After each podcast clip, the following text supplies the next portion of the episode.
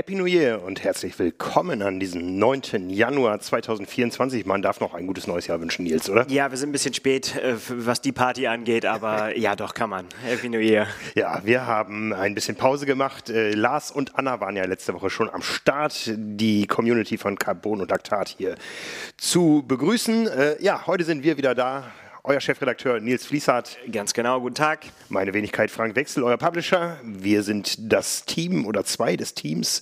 Wir sind äh, aktuell 17 Leute hier. Wir sind wieder einer mehr geworden. Wir haben eine neue Unterstützung in der Grafik. Ja. Genau. Wir werden immer mehr. Also, was heißt, wir werden immer mehr? Ja, nee, freut mich auch. Das ist immer wieder äh, witzig, weil wir ja mittlerweile auch verteilt sind. Der eine arbeitet hier, der andere da, Homeoffice. Ihr kennt das alle draußen oder so. Da muss man, äh, hat man auch selten alle an einem Platz. Deswegen ist es immer so, diese Zahl dann parat zu haben, ist doch ganz schön groß. Genau. Genau, genau. Und dann machen wir es offiziell, begrüßen wir Agnes neu im Team bei uns in, in der Grafik. Wie gesagt, genau. Nummer 17 in der aktuellen äh, Besetzung von Spomedes. Ja. Ja, wir wollen. Das ist eine Riesenfirma, hast du ja. Das ist ja Wahnsinn hier. Was Mut hat Mut. Ja, ja, ich meine, bei dem, was wir alles raushauen wollen dieses Jahr. Ne? Ja, das, ähm, so ist es. Es hört sich dann immer mehr an, als es, als es ist, wenn man erstmal dabei ist. genau, ja. genau. Ähm, ja, das ist auch das Thema des heutigen Tages. Wir wollen ein bisschen schauen, was die Saison so bringt. Ja, mal so in die verschiedenen Gefilde des Triathlons reinschauen. Das ist noch nicht unsere Prognoseshow. Nein, wir gucken nur mal gerade so, was so los ist. Genau, ja. genau, machen wir das. Ne? Denn die Triathlon-Saison macht sich auf die Socken. Hast gemerkt, das war mein Stichwort. Tipptopp. Werbung. Die kann ich natürlich nicht liegen lassen, diese Vorlage, denn diese Folge wird präsentiert von In Silence. In Silence, das kennt ihr bestimmt, die kennt ihr bestimmt als die Sockenspezialisten, die Sockenspezialisten und Unterstützer zahlreicher Triathleten, zum Beispiel Laura Philipp und Sebastian Kienle. Und äh, die Produkte des Hamburger Startups, die vereinen höchste Qualität, eine nachhaltige Produktion und coole Designs. Das ist ja bei Socken quasi das Thema nach der Funktionalität. Und äh, neben der großen Auswahl an Sockenmodellen gibt es mittlerweile auch äh, zahlreiche Accessoires von In Silence. Und dass Triathleten im Winter, nämlich genau jetzt gemacht werden, das weiß man natürlich auch dort. Und entsprechend gibt es eben auch viele hochwertige Produkte, wie zum Beispiel Merino-Socken, Headbands, Necktubes im Programm. Alles, was man jetzt sehr, sehr gut gebrauchen kann, wenn man da draußen unterwegs ist. Und Hörer von Carbon und äh, Laktat bekommen für zwei Wochen, also bis zum 23. Januar, 15 Prozent Rabatt auf das gesamte Sortiment. Einfach den Code LACTAT auf insilence.com eingeben und 15% Rabatt auf die Lieblingsstyles sichern. Ausgenommen sind hiervon lediglich bereits reduzierte Artikel. Alle Infos zu diesem Angebot, die gibt es natürlich in den Shownotes. Ja, wunderbar. Apropos Laktat und Socken, du hast beide schon kombiniert heute. Absolut. Und es sind sogar in Silent Socken, die ich hier äh, anhabe. Meine geliebten Clearly Nils Socken, die, äh, nachdem Nils Fromm halt ja nun äh, in Triathlon-Rente ist, ich auch offiziell die tragen kann. Sonst bin ich natürlich der Neutralität verpflichtet. Aber hier, das kann ich natürlich nicht liegen lassen, diese Vorlage. Äh, wenn da schon mal Clearly Nils auf den Socken draufsteht. Hier, guck, kannst ja, gucken. Ja, auf dem einen steht Clearly und auf dem anderen steht Nils. Ich, ich gucke voller Neid hier unter den Tisch, denn erstens hast du schicke Socken an, zweitens hast du heute schon Sport gemacht. Ja. Ich hol nach. Ja, dann mal ran. Alles klar. Ja, ähm, du bist also schon voll im Training. Da werden wir später nochmal drüber reden, was wir alles so selber vorhaben in diesem Jahr. Aber wir haben ja gesagt, wir wollen mal vorausschauen auf dieses Jahr 2024. 2024, Ratter Ratter ist ein Schaltjahr und es ist ein Olympiajahr. Ja, Wahnsinn. Passt immer wunderbar zusammen, so kann man sich gut merken. Äh, ja, alle, alle vier Jahre. Jetzt wird's, äh, hier wird's ernst. Olympia, die große Faszination, dann immer, immer wieder. Zwischenzeitlich muss ich äh, gestehen, ist dann immer so, dass das Thema Kurzdistanz geht für mich immer so ein bisschen in den Hintergrund, wenn Olympia dann gewesen ist und dann nimmt es aber wieder ganz stark Fahrt auf und gerade im Moment ist das, hat es richtig stark Fahrt aufgenommen bei mir. Ich freue mich mega auf den Sommer. Ja, ich bin ja voll drin im Thema. Ja. Äh, nicht nur, dass ich oft dabei war, sondern auch ähm, ganz akut dabei war. Im Dezember war ich ja eine Woche auf Fuerteventura. Nicht zum selber trainieren, sondern ich habe mal ein bisschen beobachtet, wie denn die Olympia-Athleten da trainieren. Ja, es waren aus äh, deutscher Sicht dabei, ja, bei den Frauen leider nur Laura Lindemann. Nina Eim war zwar da, ist aber abgereist, nachdem wir gekommen sind, ist krank geworden, konnte nicht weiter trainieren dort, ja. hat äh, sich dann entschieden, nach Hause zu fahren und da weiter zu trainieren. Und äh, Lisa Tertsch, ähm, die ist so ein bisschen ja, ein, ein Sonderfall im Kader, die trainiert sich nämlich selber. Ja. Das muss man erstmal schaffen, sich selber zu trainieren äh, und bis zu es, es, es zur Olympia-Quali zu, zu, schaffen. Ja, absolut. Also da gibt es ja wirklich die unterschiedlichsten Modelle. Also äh, allein schon auch vom Athleten, Athletinnen-Typ her. Ne? Dann muss man auch den richtigen Coach finden. Mhm. Wie das, das muss zueinander passen. Das muss zu den Zielen passen und so weiter. Das ist alles, glaube ich, gar nicht so einfach. Und da gibt es ja eben ganz, ganz verschiedene Kombinationen. Also ich meine, ähm, das kannst du ja über die gesamte Triathlon-Landschaft irgendwie ausbreiten. Von gibt es ja auch äh, auf allen Distanzen auch dann ja. irgendwie Leute, die sich selbst trainieren, die äh, remote trainieren. Das haben wir von Dan Lorang oft gehört, ne? dass die sich teilweise jahrelang nicht mhm, sehen, sondern mhm. einfach nur und eigentlich auch gar nicht viel miteinander kommunizieren, sondern einfach, ja, das funktioniert für die halt fantastisch. Die anderen haben quasi den Coach direkt auf dem Schoß sitzen, telefonieren fast täglich miteinander. Wir äh, haben Familienverbindungen wie bei Sam Laidlow, wo, wo der, der Vater der Coach ist. Dann haben wir die Norweger, wo, wo, wo der fast wie ein Vater für sie ist. Also es ist, es ist wild. Und, Olaf und Alexander, ja. Ja, und, und, hier haben wir halt eben diesen Fall, dass sie sagt, das, das funktioniert für sie gut und dann. Ja, perfekt. Warum auch nicht? Also ich meine, wer da oben angekommen ist, der muss erstmal jemand sagen, dass das nicht richtig ist, was er da macht. Genau. Wie gesagt, wir konnten sie noch nicht genau beobachten im Training, weil sie das Trainingslager nicht wahrgenommen hat, aber wir werden natürlich auch sie verfolgen über die Saison. Da freue ich mich sehr drauf. Äh, von den Männern, äh, ja, da ist es äh, eine etwas andere Ausgangslage. Da hatten wir quasi mehr als Olympiaplätze am Start. Ja, wir hatten ähm, Lasse Lürs und ähm, Tim Helwig mit denen wir sehr interessante Gespräche geführt haben. Die kommen jetzt alle so nach und nach auf YouTube. Ähm, die beiden haben ihr Olympiaticket im Kasten. Und dann waren noch da der andere Lasse, Lasse Priester und Jonas Schomburg, der schon Olympiaerfahrung hat, als einziger dieser Männer. Und die beiden betteln sich noch. Ja, zwar ja. nicht direkt Mann gegen Mann, äh, sondern äh, Tabelle gegen Tabelle. Ja, das, äh, ja, ich kann das ja nur immer wieder sagen. Ich finde das immer, ähm, dieser Druck, der dadurch entsteht, den finde ich enorm. Aber irgendwie scheint das die Athleten nicht so zu belasten. Es kommt wahrscheinlich daher, dass ich keinen und noch nie irgendwie einen Leistungssport-Hintergrund hatte, dass ich sowas irgendwie überhaupt nicht, nicht kenne. Ich stelle mir das sehr, sehr unangenehm vor, aber für die ist das wahrscheinlich, ja, es gehört einfach dazu, äh, da, da, das dann abzuliefern auf den Punkt und es, ja, kann dann eben, kann ich eben nicht jeder mit. Ja, das mit dem auf den Punkt ist, ist sehr schwierig, denn der Olympia Quali-Zeitraum läuft bis Ende Mai. Und äh, bei den beiden geht es nicht auf den Punkt, auf einen Tag fit, sondern um die Punkte. Ja, ja. Jonas Schomburg führt, ja, ähm, Lasse Priester muss nachholen, muss nachziehen. Hat aber gar nicht so schlechte Chancen, denn Jonas Schomburg hat schon gute Ergebnisse drin. Der kann sich also nur noch minimal verbessern. Ja? Und Lasse Priester kann eben Ergebnisse ähm, auffrischen und äh, alte blöde Ergebnisse rausschmeißen, indem man jetzt bessere einbringt. Und da ist also die Messe noch nicht gelesen. Das wird sich bis Ende Mai entscheiden. Und dieses mit dem auf dem Punkt, das ist halt eine schwierige Ausgangssituation. Also Jonas Schomburg kann das einigermaßen gelassen sehen, aber Lasse Priester, der muss liefern, liefern, liefern. Das heißt, der hat schon eine richtig harte Saison jetzt von März bis Mai.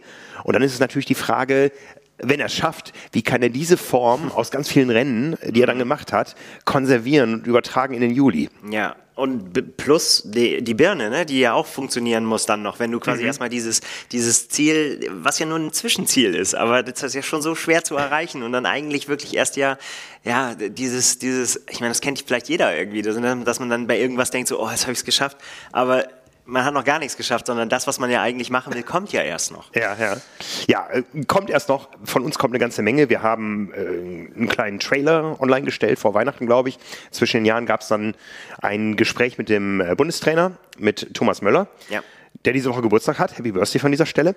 Und das äh, hat so ein bisschen Einblick gegeben. Ich habe auch zum Beispiel einen Kommentar gesehen, äh, darunter, da hieß es, die Favoritennationen trainieren in, die, in der Höhe die Deutschen im Las Playitas. Naja, wartet mal ab. Ne? Also äh, der Bundestrainer hat es ja erläutert, warum ja, genau. das so gemacht wird. Ähm, es sind auch schon einige in der Höhe. Ich habe gesehen, also der, der, der Kernkader, die Olympiamannschaft, fliegt im Februar nach Namibia. Einige Athleten, die jetzt eher auf die WM-Serie schielen, auf Olympia 2028 schielen, die sind schon da in der Höhe, die trainieren schon. Und äh, für den Kern geht es dann eben im Februar dahin. Auch das werden wir verfolgen. Und so gibt es eben unterschiedliche Wege, die jetzt in dem Fall nicht nach Rom, sondern nach Paris führen. Ne? das wird auch in der Mannschaft unterschiedlich gehandhabt. Es, wir, wir, kennen das ja. Es gibt Responder, Non-Responder auf Höhentraining. Manche brauchen einen größeren Abstand zwischen Höhe und Wettkampf. Andere brauchen einen sehr kurzen Abstand. Ja, die kommen also direkt aus der Höhe. Ähm, mit der Frist, die man vor dem Olympiawettkampf da sein muss, von wegen Akkreditierung, Einteilung, alles, alles was da noch eine Rolle spielt. Ähm, ich glaube, der erste Pflichttermin ist dann das Briefing durch den Weltverband. Und so gibt es ganz unterschiedliche Wege nach Paris. Es gibt also nicht ähm, das den Mannschaftsflieger, sage ich jetzt mal. Ne? Ja. Das ist sowieso, weil Paris so in der Nähe liegt äh, und Triathlon ja auch eine technische Sportart ist, setzen die sowieso auf Anreisen, egal von wo, per Auto, per Bahn oder so, damit dieses Fahrrad nicht im Flieger abgegeben werden muss und wieder in Empfang genommen wird. Nicht jeder ist Daniela Rief, die mit dem eigenen Flieger nach ähm, wo war es, äh, nach Ibiza gekommen ist, glaube ich, letztes ja, Jahr. Das war einfach auch zu cool.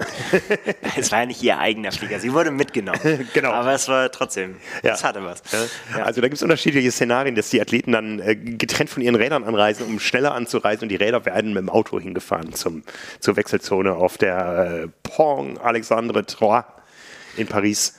Aber das heißt dann ja auch, dass äh, das Eröffnungsfeier für die gar nicht in Frage kommt dann, ne? Na, zumindest nicht für die, die einen längeren ja. Vorlauf haben. Ne? Ja. Also es ist ja immer so ein Thema, Eröffnungsfeier, die Schwimmer sind immer außen vor, weil die am Morgen nach der Eröffnungsfeier mit ihren Wettkämpfen beginnen. Wir hatten gerade auf swim.de die Diskussion, wer ist denn Fahnenträger? Dennis Schröder sagt ja, ich muss die Fahne tragen, unser, unser äh, Maskottchen der Basketballnationalmannschaft. Äh, die Schwimmer sagen natürlich, nee, Florian Wellbrock muss das machen. Ne? ja. ja, das äh, werden wir sehen, aber wie gesagt, die Schwimmer dürfen in der Regel nicht, weil sie am Tag danach mit den Wettkämpfen beginnen und ähm, aus innermannschaftlicher Solidarität auch nicht die, die erst am fünften Tag schwimmen, zur Öffnungsfeier gehen dürfen und die, die am zweiten Tag schwimmen, eben nicht. Ja. Ich bin gerade am überlegen, die Triathleten sind, glaube ich, am dritten und vierten oder vierten und fünften Olympiatag dran. Die, die schon da, die, die schon da sind, dürften eigentlich. Ja. Wir bekommen als Presse auch immer vorab eine Info, wer wo Fahnenträger ist. Das gab es ja auch schon Olympia, äh, Olympiatriathleten als Fahnen, Fahnenträger. Ich sag mal, die Bermudas haben in der Regel nicht so viel Auswahl an Fahnenträgern. ne? ah. ähm, wir hatten auch schon äh, Nicola Spirik, glaube ich, als Fahnenträgerin bei der Schlussfeier für äh, die Schweiz. Und ja, von daher ähm, ist eben der Triathlon bei Olympia nicht nur der Triathlon, sondern ganz viel rundherum. Auf jeden Fall. Ja, da freue ich mich extrem drauf. Für mich ist das, ich, ich gucke das wie alle anderen auch auf YouTube. Ich kenne die Aufnahmen nicht. Wir haben auch nicht so viel gesprochen darüber, äh, was ihr besprochen habt und so. Von daher lasse ich mich da auch überraschen. Aber ich äh, freue mich da richtig auf die Beiträge, weil das äh, einfach ich hatte es dir vorhin schon mal gesagt, es ist tatsächlich genau der Zeitpunkt jetzt, wo, wo man, finde ich, auch so Lust bekommt darauf, irgendwie mehr von denen zu erfahren, äh, zu gucken, wie ticken die, wie geht der Weg da jetzt überhaupt hin? Mhm. Und äh, da, das finde ich sowieso immer spannend äh, auf allen Distanzen. Aber jetzt so dann so mit der mit der Deutschlandbrille, die sei uns mal erlaubt für äh, Olympia, finde ich es dann noch noch doppelt spannend, eben zu sehen, wie es in der deutschen Mannschaft läuft. So, ja. das, das äh, da freue ich mich richtig. Ja. Wie gesagt, es werden ganz viele Stationen. Wir haben jetzt erstmal massig Material von Fuerteventura. Die Gespräche mit den Athleten kommen jetzt. Äh, wir haben ehemalige Olympioniken befragt. Ich kann natürlich auch immer noch mal eine Menge erzählen über das, was ich so vom vom hinter, hinterm Zaun erlebt habe bei den Spielen spielen. Ähm, und das wird auf jeden Fall bunt. Das Schöne ist, ähm, der, der, Geist in der Mannschaft. Äh, die drei Athleten, die jetzt qualifiziert sind und da waren, haben uns alle gesagt, ich möchte mitreden, ich will die Medaille. Ja. Und die Trainer sagen, da gehen wir mit. Ja, ist doch, ne? ist doch, ist doch perfekt. Ne? Das ist eine, eine, schöne Ausgangslage, dass man da wirklich eine junge, tolle Mannschaft hat, die will, plus erfahrene Athleten. Laura Lindemann ist zum dritten Mal dabei. Ja. Die sagt auch schon, ich möchte auch 28 dabei sein. Damit würde sie gleichziehen mit äh, Anja Dittmar, die das viermal gemacht hat. Und äh, sie sagt aber jetzt beim dritten Mal, auch da reicht mir das Dabeisein nicht. Also ich möchte schon jetzt, das war immer mein Traum, mein, mein, mein Kindheitstraum. Jetzt bin ich in Schlagweite und jetzt will ich die Medaille. Ja. ja. Das ist ja, ist ja auch nur nur, nur verstehe ich meine, dafür machen die das ja irgendwie so, ne? Und trotzdem ist es, es ist alles so eng beieinander. Ne, das mhm. ist einfach, dieses Format ist dem einfach so geschuldet, dass, dass man ja gar nicht sagen kann, oh, da lag ich irgendwie weit dahinter. Einige Sekunden können ja schon so viele Plätze bedeuten, wo du dann mhm. einfach sagst, das ist ja auch schon nicht mehr planbar eigentlich. Ja, ja. Und mutmaßlich. Am Ende sind, ist es dann doch manchmal eben so. Ja, und um ja. auf den Kommentator nochmal zurückzukommen, der sagt, die Favoritennationen sind woanders. Deutschland ist Weltmeister im Mixed Relay und Deutschland hat das Testrennen gewonnen in Paris im Mixed Relay. Wir sind auch Favorit. Ne? Also muss man sich ne? erstmal dran ein bisschen dran gewöhnen, ne? Und auch das so mit in den Mund zu nehmen, äh, muss man sich dann auch trauen, so mhm, sagen wir mal mhm. so, ne? Wenn, wenn dann so alle in Bestbesetzung und das wird man dann alles erstmal sehen und dann sind wir eben wieder bei dem Punkt, auf den Punkt, dann ja. geht es halt an den Tagen dann darum, Einzelrennen und ja, Relay, ja. Ja. Also zwei Medaillen hatten wir schon. Silber durch Stefan Wutschkowitsch bei der Premiere 2000 in Sydney hinter Simon Whitfield und dann äh, Jan Frodeno acht Jahre später vor Simon Whitfield in Peking. Bei den Frauen gab es erst eine einzige Top-10-Platzierung für die Deutschen, einen achten ah, Platz. Ne? Also, das ist nicht so gelaufen. Ne? Aber wenn man sich diese Leistungsdichte auch bei den deutschen Frauen anguckt, wenn man sich anguckt, wie Lisa Tertsch diesen Platz klar gemacht hat, da mit ihrer Zeitstrafe in Pontevedra im WM-Finale. Also das wird eine Saison, die wird spannend. Wir haben einige Rennen im Vorfeld schon, auf die wir uns freuen können. Ich plane selber nach Abu Dhabi hinzufahren zum Auftakt der WTCS-Serie dieses Jahres. Und dann gucken wir mal. Ja, wir haben noch Hamburg hier, wobei Hamburg natürlich dann eventuell mit Höhe und so weiter kollidiert. Ähm, aber da werden wir sicher noch einige Olympiastarter sehen hier vor der Haustür. Das ist dann gut zwei Wochen vor den Spielen. Und ja, und selbst wenn nicht, äh, dann, dann wird sicherlich dann der erweiterte Nachwuchs ran dürfen. Und da haben wir jetzt ja auch schon die, den einen oder anderen, ein, oh, schweres, nochmal zurück, den einen oder anderen Einblick bekommen. Äh, das wird genauso spannend dann auf die nächsten Jahre. Absolut, absolut. Ja, hm, wollen wir uns mal so von den Distanzen ein bisschen höher hangeln. Ähm, die PTO, die muss sich ja nun irgendwo in diesen ganzen äh, schon stehenden Wettkampfkalender äh, noch einflanschen. Ja, wir ja wissen, dass es demnächst ein Announcement geben soll, wie die Saison denn aussieht. Wir haben auch schon eine Ahnung, was wo wie stattfinden wird. Und ähm, ja, sehen, also zumindest so sehe ich es momentan so, dass, dass die Kurzstreckler da erstmal noch zurückhaltend sein werden, weil es eben so eine Saison ist, wo Olympia ja auch nicht so früh in der Saison steht. Ende Juli sind die Spiele und Anfang August dann das Mixed Team Relay. Das heißt, ich glaube nicht, dass wir von den Kurzstrecklern viele vorher auf dieser Mixdistanz sehen, die ja doch fast eher an der Kurzstrecke ist als an der richtigen Langstrecke. Und danach wird es dann spannend. Ja, da kann man, da kann ich mich eigentlich auch nur wiederholen. Es, es ist halt so dieses, diese, dieser normale Ablauf eines Triathlon-Jahres. Auch in diesem Jahr werden wir ihn nicht sehen, weil wir eben halt ja eben ganz unterschiedliche Konstellationen haben. Wir haben eben die neuen Serien. Da alle Athleten, die sich zu Wort melden, jetzt gerade offiziell oder hinter den Kulissen, äh, jonglieren noch so ein bisschen so. Ne? Mhm, Keiner mhm. kann so richtig äh, seinen, seinen Plan schon verkünden und sagen, ich mache das auf jeden Fall. Und äh, ist tatsächlich, glaube ich, dann so ein bisschen auch die Mischung, glaube ich, welchen Fokus man dann legt. Da bin ich tatsächlich dann auch wirklich, wenn wir die Termine dann auch kennen irgendwann, äh, dann auch mal gespannt, wer sich wirklich so committet und sagt irgendwie, okay, ich setze voll auf die PTO oder ich setze zumindest auf eine Mischung aus Ironman und PTO und äh, um, um wirklich mit, mit einem Ziel daran zu gehen. Und wer da aber dann noch diese Langdistanzkomponente mit drin hat, das wird dann nochmal, noch, oder eben die Kurzdistanzkomponente, mhm. wenn du so willst, ne, das äh, bringt das dann nochmal wieder durcheinander. Ich wenn man sich auf, da kommen wir vielleicht auch noch, wenn man sich so ein bisschen das Ranking anguckt dieses Jahr irgendwie so, da, da, da kann man dann schon auch Unterschiede sehen, letztendlich, was so ein Commitment dann auch wert ist. Und das ist dann eben mit den noch mehr Rennen nächstes Jahr, ja, da wird das alles dann nochmal noch mal ganz anders ausfallen. Mhm, also, mhm. ja, man kann es halt jetzt noch nicht sagen, aber also spannend wird so oder so. Ich bin tatsächlich gespannt, weil du sagst irgendwie, und da werden wir ja dann noch oft drüber reden, wenn wir dann wissen, wie viele Rennen es dann tatsächlich werden und so weiter, äh, ob das dann gelingt, wirklich das, was wir dieses Jahr hatten, zum Beispiel auf Ibiza, ne, wo wir gesagt haben, so wow, das ist wirklich, kann, man kann sich nicht satt sehen an dieser Startliste, so ne, und die Interviews, die wir da vorgeführt haben, äh, das war wirklich das Who is Who, ne? Wo, wo ich gesagt habe, so krass, wie viele Interviews wir führen müssen, weil, weil hier nur Stars am Start quasi. Ähm, ob das dann wirklich auch gelingt, die Athleten so zu binden übers Jahr, das ist ja das Ziel. Das werden wir sehen. Ja, ich meine, wir, wir haben ja so ein kleinen wir bekommen natürlich Dinge mit, wie man die Athleten versucht zu binden. Ja, da geht es ja auch um viel Geld inzwischen. Ja, und äh, das ist ja jetzt, glaube ich, das Jahr, das kann man, glaube ich, so sagen, wo wir auf einem Rekordniveau sind, äh, was die Verdienstmöglichkeiten für Triathleten betrifft. Wenn wir mal so einzelne ähm, Events rausnehmen. Ich erinnere mich, äh, es gab mal dieses ähm, äh, Kurzdistanzrennen, war es glaube ich in äh, Des Moines, Iowa in den USA, wo es zum ersten Mal um ein Millionenpreisgeld ging. Ähm, aber so in der Summe und äh, mit einer verlässlichen Planbarkeit, wenn man auf einem hohen Niveau unterwegs ist, ist das schon ein richtig gutes Jahr für die Profis.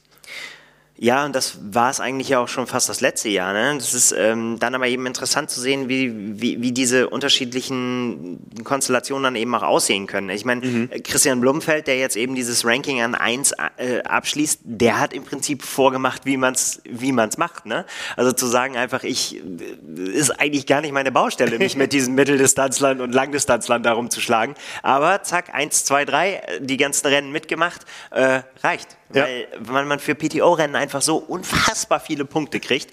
Ich will nicht die Leistung von Christian Blumenfeld schmälern, ne? aber man kriegt so viele Punkte für PTO-Rennen, ja. dass wenn man sich, und das zeigt eben, also vor allen Dingen bei den Männern, wenn man da ähm, äh, unter die, ja, wenn man sich die Top Ten anguckt, dann, dann hast du eben äh, Leute, du siehst ganz klar, wer ist da reingekommen, weil er überirdische Leistungen auch auf anderen Formaten äh, äh, hingekriegt hat, wie zum Beispiel Magnus Ditlev. Mhm. Ähm, oder halt eben so Leute wie, wie gesagt, ich will das nicht schmälern, aber so wie äh, Jason West oder auch ähm, Peter Hemmerich, Christian Blumenfeld, die, die sehr da viele Punkte, viele, viele Punkte abge, abgegrast haben.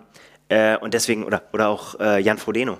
Jan hm. Frodeno ist Vierter im äh, Jahresranking. Ich glaube, er würde sich selber kaputt lachen darüber, weil er einfach sich, glaube ich, nicht an der Position nach diesem Jahr da sehen würde. Mhm. Ja, aber gab halt Punkte für seine Wildcard-Rennen und auch eben für seinen grandiosen Sieg. Aber ja. Ja, und Anne Haug?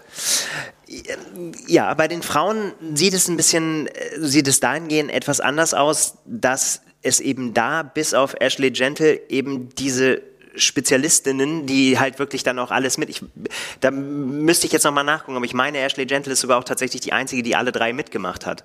Und Anne Haug hat natürlich auch zwei mitgenommen und, mhm. äh, und, und ja auch gut performt. Äh, aber ich meine, völlig auch zu Recht viele Punkte gekriegt für ihre Performance das will ich auch überhaupt nicht schmälern. Was, was mich so ein bisschen, und das habe ich schon am Anfang des Jahres, als wir gesagt haben, wir müssen uns das Ranking mal angucken, was am Ende dabei rauskommt, ja schon gesagt habe, ist, dass wenn man dann eben so Vergleiche zieht, die, wo die Rennen zwar nicht vergleichbar sind, aber wo wir ja so ein Gefühl dafür kriegen, was war so eine Leistung wert, dann bin ich dann dann doch irgendwie verwundert, dass zum Beispiel die Leistung von Magnus Ditlev in Rot ja, wo, wo sich jeder Triathlon-Beobachter einig ist, dass das ein unfassbar starkes Rennen war. Wir erinnern uns an das Zitat von Herrn Kienle, das ist die Mondlandung für unseren Sport, sowas haben wir nicht gesehen und werden wir ganz lange nicht mehr sehen, äh, dass die dann weniger Punkte gibt als der zweite Platz von Peter Hemmerich in Singapur. Mhm. Da das hakt für mich. Also und bei den Frauen gibt's gibt's im Prinzip das Gleiche. Da ist der der Sieg von Ashley Gentle mehr wert als die Rot-Performance von Daniela Rief mit der unfassbaren Weltbestzeit, die so lange gestanden hat und so weiter. Und da denke ich dann halt immer so, das Frauenfeld in Singapur, klar, da waren ein paar ganz große Namen dabei, eben auch Anna Haug und eben auch Lucy Charles Barclay, die aber da nicht, in, nicht konkurrenzfähig war, mhm. um ganz vorne mit dabei zu sein schon. Ähm, das hinkt für mich. Nur einfach, um zu sagen, weil das sind PTO-Rennen, deswegen muss es so viele Punkte geben im PTO-Ranking. Da muss man halt so ein bisschen sagen, was ist das PTO-Ranking? Ist das, bildet das, bildet das quasi den Leistungsstand nach einem Jahr ab? Ist das quasi die Weltrangliste in Anführungszeichen?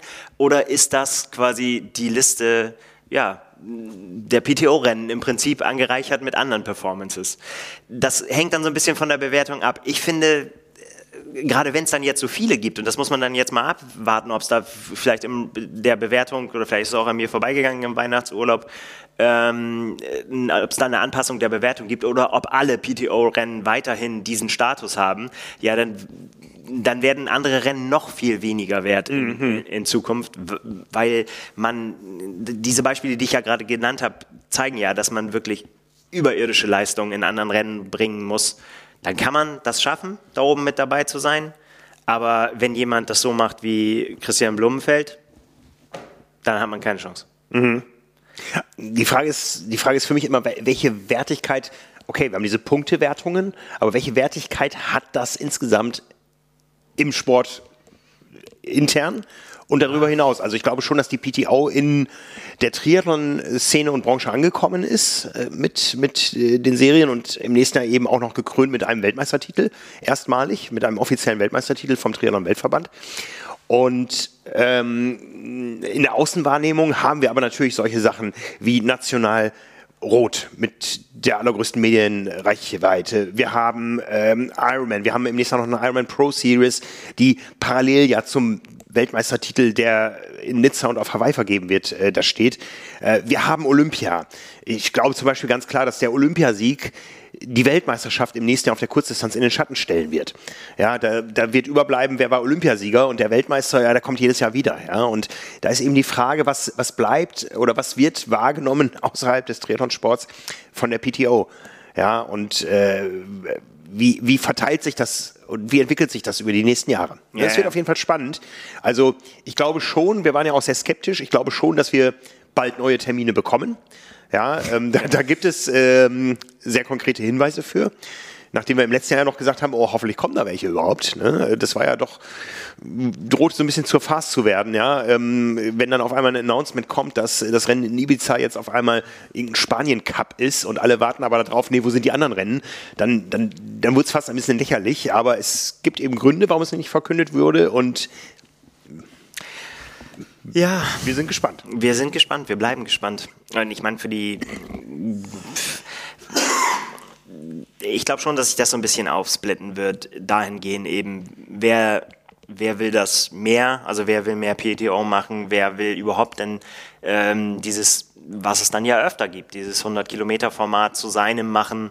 Mhm. Und ähm, wer schielt bei den Männern auf Hawaii? Ne? Weil wieder mal besonders, besonderer Termin, das ist vielen wichtig, immer mhm. noch. Mhm. Ähm, und bei den Frauen sieht es ja ähnlich aus mit Nizza. Da sind auch viele heiß auf Nizza, um, um halt was anderes kennenzulernen. So, ne? Mhm. Und ja, das, das ist ein bisschen die, das, das wird sich dann in den nächsten Wochen und ja, ja, man muss sagen in Wochen, weil Monate sind nicht mehr, äh, quasi um sich da noch Großpläne zu machen. Ja. Ähm, ja, und bei den Athleten wird es ja mutmaßlich vielleicht nicht bei allen, aber bei dem einen oder anderen wird sicherlich schon auch mehr, das wissen wir ja auch, Stimmen von Profis, dass da auch mehr Informationen auch schon äh, ja, durchgegangen sind. Denn die PDO will sich natürlich auch die Besten sichern für, für ihre für ihre Rennen. Und ich meine, wir gucken halt hier auf die, äh, auf die Preisgelder, aber ich glaube, ja, im, im Hintergrund wird da sicherlich noch einiges andere eine Rolle spielen.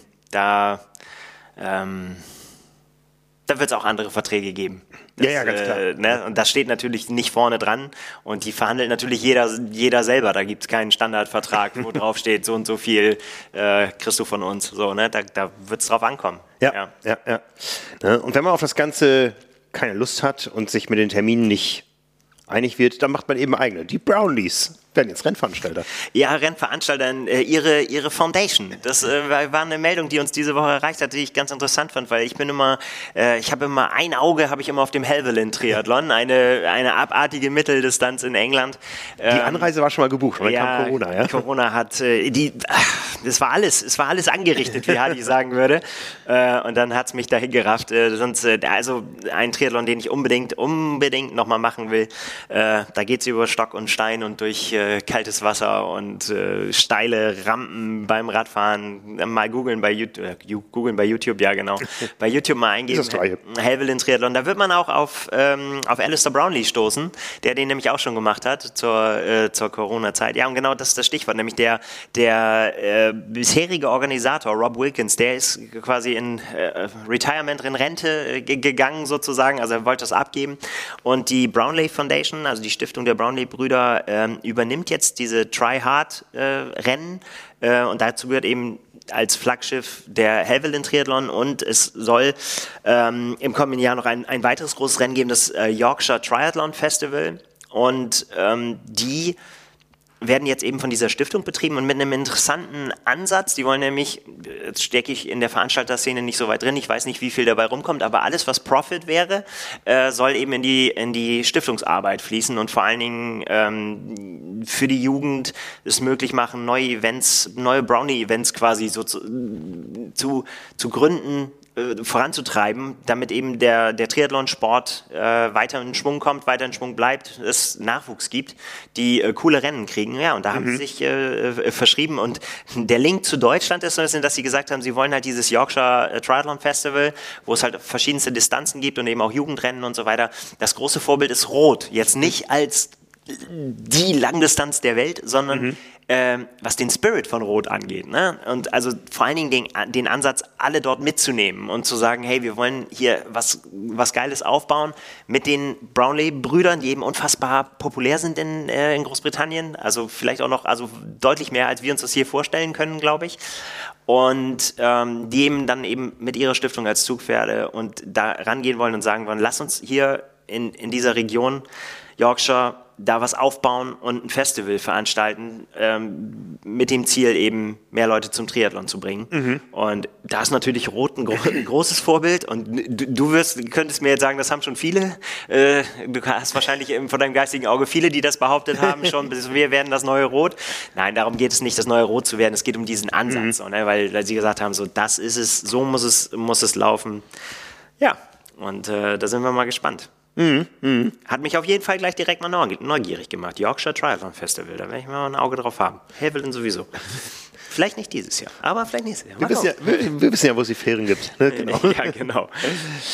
Ja, ich meine, die Brownies, die sind natürlich ähm, die Frodenos von England, ja, die sind Superstars da. Ähm, wir wissen, dass in England die Kurzdistanz noch ein ganz anderes Gewicht hat und äh, dass die Brownies da echte Stars waren, ja. Und äh, jetzt ist es so ein bisschen gut. Lucy Charles Barclay ja. hat da sicher viel bewegt. Es gab ja auch schon andere gute Langstreckler und Langstrecklerinnen aus äh, Großbritannien, aber das sehen wir jedes Mal, wenn irgendwo äh, World Triathlon irgendwelche Meisterschaften macht. Ja, da ist dann so ein bei der Nationparade so ein kleines Häufchen Deutscher und eine riesen Armada Briten. Äh, richtig cool. Ja, also das zu sehen dieses Jahr, das war richtig äh, spektakulär auf Ibiza. Ja, ja. Ne? Ja, ich habe es richtig hingekriegt. Ich habe auf Ibiza gesagt. Nicht. mal, mal, gucken, wenn wir noch über Nizza reden, habe ich da den Versprecher wieder. ja, und auch in Hamburg hier, ne, so ja. in, im Trikot seiner Nation unterwegs zu sein, ist was Besonderes. Ja, das, das sehen wir bei den Deutschen ja, immer. Wir mal Salz in die Wunde. Vielen Dank. Nein, Nein das wollte ich jetzt gar nicht. Aber äh, die Deutschen auf dem Ali Drive, die machen schon richtig Party da. Ja, ähm, und so geht es eben auf der Kurzdistanz mit anderen Nationenverteilungen daher. Ne? Absolut. Mhm. Das ist auf jeden Fall cool. Ähm, ja, tut sich eh auch so ein bisschen was, ne? Also ich meine, du hast Jan Frodeno angesprochen, äh, Daniela Rief hat auch über die äh, über den Jahreswechsel oder schon ein Stück davor auch ähm, ihre äh, Stiftung äh, präsentiert ähm, für Schulen in Afrika, wo sie sich sehr engagiert, da mit der ganzen mhm. Familie auch hingefahren ist und und und da ja da arbeiten will.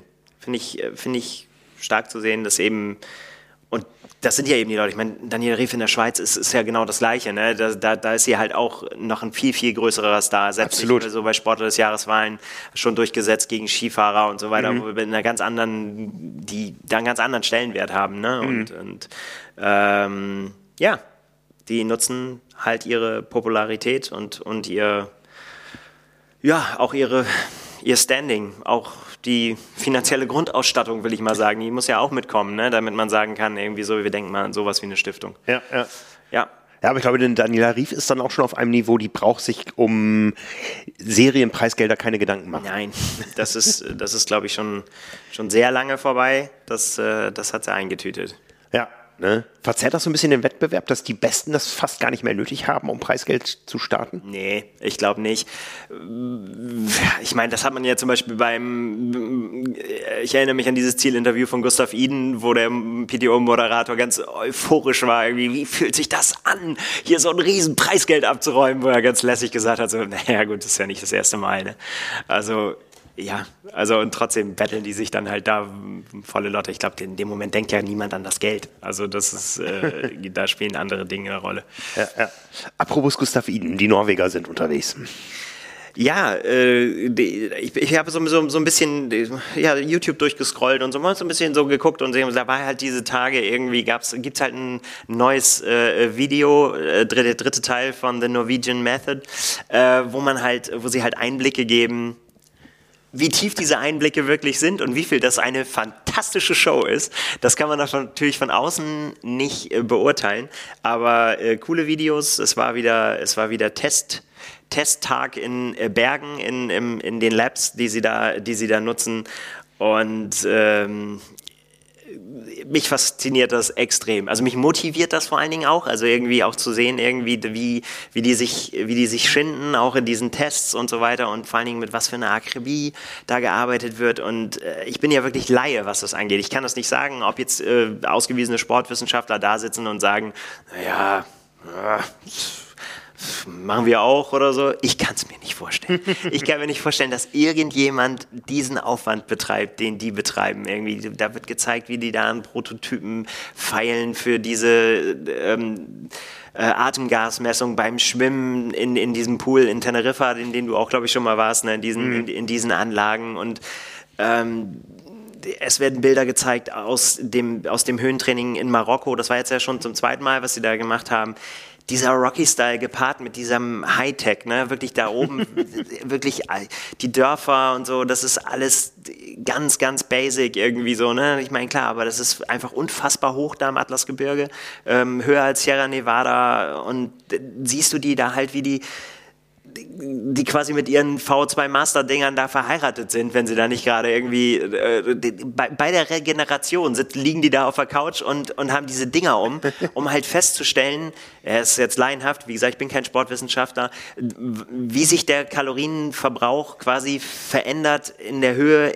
bei der Regeneration, weil das ein Unterschied ist. Also nicht nur die, beim Sport sozusagen, sehr mhm. laienhaft mhm. ausgedrückt, sondern eben auch bei der Regeneration, dass, dass, du das wissen musst, ne? Calories in, Calories out. Mhm. Wir wissen ja. Und äh, wie das dann erklärt wird und dann eben mit diesen Bildern aus Bergen, äh, wie sich Christian Blumfeld abschießt. Also erstmal zerstört er einen Rollentrainer irgendwie. Ich meine, das ist natürlich ein bisschen hergeholt, die halten schon mehr aus, aber der ist halt heiß gelaufen im letzten Intervall und ist halt, er ist einfach verglüht mhm. unter seiner mhm. Bike Power. Und ähm, ja, Olaf Alexander Bu sitzt dann da und äh, schüttelt quasi mit dem Kopf und sagt, äh, wir mussten das erstmal double checken, bevor wir überhaupt hier irgendwie da was von rausgeben können von den Daten, weil er es nicht glauben konnte. Mhm. Und, so. und, dann fallen halt solche Sätze wie, äh, dass, dass Christian mehr Watt tritt als jemals zuvor in diesen Test und zwar nicht gemessen an der Jahreszeit, sondern absolut. Ne? Also das, das ist quasi jetzt diese, diese Adaption des Camps in Marokko, dass das einfach Maßstäbe setzt, die die selber noch nie gesehen haben und dass mhm. der so fit ist beim Laufen, dass ihm da die Worte für fehlen und mhm. er nicht mhm. weiß, wie er das, wie er das einordnen soll. Und das ist schon, schon sehr, sehr, sehr, sehr krass zu sehen irgendwie. Das fand ich sehr interessant, als ich mit den deutschen Olympiamännern vor allen Dingen gesprochen habe auf Fuerteventura jetzt. Mhm als es um die Favoriten ging, dann fing die immer so an, ja, die Franzosen und die Briten und die Amis. Und das Stichwort Norweger musste ich immer reingeben. Ja. Ne? Ähm, ich weiß nicht warum. Ich glaube, das hat so ein bisschen damit zu tun. Ich meine, Tim Helwig zum Beispiel, der ist ja in der Weltspitze angekommen, aber der ist jetzt angekommen, wo die Norweger eigentlich da nicht mehr viel präsent sind, sondern nur ihren Dienst nach Vorschrift machen, um die Olympia-Quali zu sichern. Die Zeiten, wo die Grand Finals in Lausanne gewonnen haben, damals vor der 73 WM in äh, Nizza und so, die sind ja so ein bisschen vorbei, weil die Norweger auch damals sind sie nur Kurzstrecke gestartet, ja, und, und heute sind die überall unterwegs, aber eben nicht mehr mit diesem Fokus WTCS und so. Ähm, da wird Dienst nach Vorschrift gemacht, um dann zu Olympia zu kommen und zu sagen, oh, hier bin ich. Das, ja? ist, das, das ist das große ja? Ziel. Ähm, die sind so ein bisschen in der Kurzstreckenszene, glaube ich, so ein bisschen fast äh, unter dem Radar. Ja, vielleicht. Ähm, ich, ich weiß nicht, ob so ein Video wie das jetzt. Ähm, ich erinnere mich damals an dieses Video, was Gustav Iden, über den wir gleich auch noch sprechen können, äh, damals gepostet hat, wo er eben diesen, diesen 25 Kilometer Uphill-Run gemacht hat, da in das Jahr Nevada im Schneegestöber, wo danach auch Langdistanz-Profis zugegeben haben, dass, ich glaube, Sebastian Kienle war es, glaube ich, der gesagt hat, nachdem er das Video gesehen hat, was er eigentlich erst nicht gucken wollte, ich hoffe, ich gebe es jetzt nicht falsch wieder, wo er gesagt hat, ich habe danach nochmal die Schuhe angezogen, weil er, mhm, weil er wusste, ey, das meinte ich vorhin mit, mit großer Show. Also, mhm. wenn man das als, als Gegner der, dieser Jungs, wenn man sich das anguckt, da muss einem doch Angst und Bange werden. Also denke ich mir. Mhm. Oder gut für die, wenn die sagen halt irgendwie so, pff, ja, kochen auch nur mit Wasser. Aber äh, du hast es gerade eben gesagt und das wird da auch nochmal thematisiert. Also die haben halt gesagt, für Christian Blumenfeld gab es quasi keine größere Spreizung als Langdistanz und ne, der schnellste, der beste der Welt und eben hier Hamburg, Supersprint-Format. Ne? Mhm. Ne? Und das ist einfach wieder zurückzukommen zu diesem und dann aber da quasi ja, knapp am Podium vorbeigeschlittert, aber es waren eben auch nur sechs Sekunden vom, vom Sieg entfernt. Mhm. Und dann nicht so weit weg. Das ist noch nicht so weit weg, dass man irgendwie sagen könnte, naja, die haben es ja nicht mehr drauf.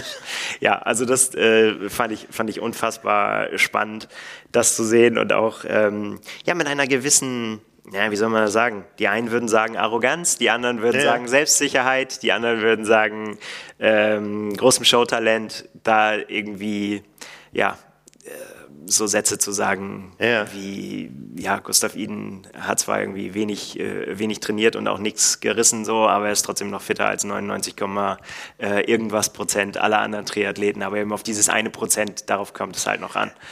Ich, ich wage mal die Behauptung, dass Christian Blumenfeld das Testevent in Paris gar nicht gewinnen wollte, und es auch nicht getan hätte, selbst wenn er in der Lage gewesen wäre. Das weiß ich nicht. Äh, ja, ich, also das war ja dieser, dieser Dreifachtrip, ähm, Testevent Paris, äh, dann ganz schnell rüber nach Singapur ja. zum PTO-Rennen, wo er dann... Das war ihm richtig wichtig.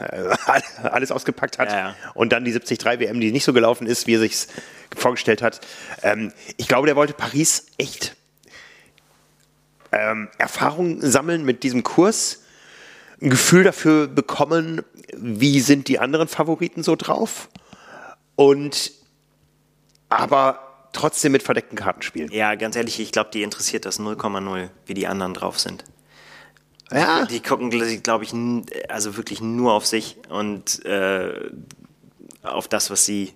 Also der Maßstab ist, glaube ich, nicht die, nicht die Konkurrenz. Ja. Das hat er, hat, äh, Olaf ja zu uns auch schon öfter gesagt. Das ist nicht, die Konkurrenz ist nicht der Maßstab, sondern das was die Menschheit sozusagen, zu was die Menschheit in der Lage ist. Ja. Das ist der Maßstab. Ja. So, da gucken die hin. Äh, das finde ich unfassbar, finde ich, find ich unfassbar spannend. Ja. Ich erinnere mich noch an den Spruch, ähm, äh, sowohl von ihm als auch von äh, Olaf Alexander Bu, seinem Trainer, bei diesem Sub 7, Sub 8 Event, da auf dem Lausitzring, wo es hieß, unsere Agenda ist, wir machen jetzt so verschiedene Dinge und dann gewinnen wir Paris und dann hängen wir die Laufschuhe und die Badekappe an den Haken, um in einer anderen Sportart, da bleibt ja nur eine über, ähm, nicht nur dabei zu sein, sondern die ganz großen Dinge zu gewinnen. Ne? Sehen wir Christian Blumfeld irgendwann bei der Tour de France? Möglich. Dem wird vielleicht auch irgendwann mal langweilig. Ich glaube, der, der hat äh, immer Bock auf Herausforderungen. Und ich glaube auch sowas wie da irgendwie das Laufband äh, und den, den Rollentrainer zum Glühen zu bringen, ist für den eine Aufgabe, ist mhm. eine Herausforderung. Mhm. So, ne? Das ist quasi, die kriegt er gestellt, diese Herausforderung. Und dann, äh, ich glaube auch, das ist natürlich auch eine Qualität, sich in Tests so präsentieren zu können, ja, quälen ja. zu können und so weiter. Jetzt kennen wir ja die genauen Zahlen nicht ne? und auch keine Vergleiche, aber ähm, ich glaube, da kann man schon von ausgehen, dass das keine große, nicht nur einfach so für die Show ist. Ja, ja. Ja, weil, also wie gesagt, man, man, mag, man mag mich äh, äh, so sagen, ja, man merkt, dass du kein Sportwissenschaftler bist, aber mich fasziniert das und beeindruckt das auch und ich kann mir nur vorstellen, dass das eben für für die Konkurrenz ja, vielleicht auch ganz interessant ist, sich das anzugucken. Ja.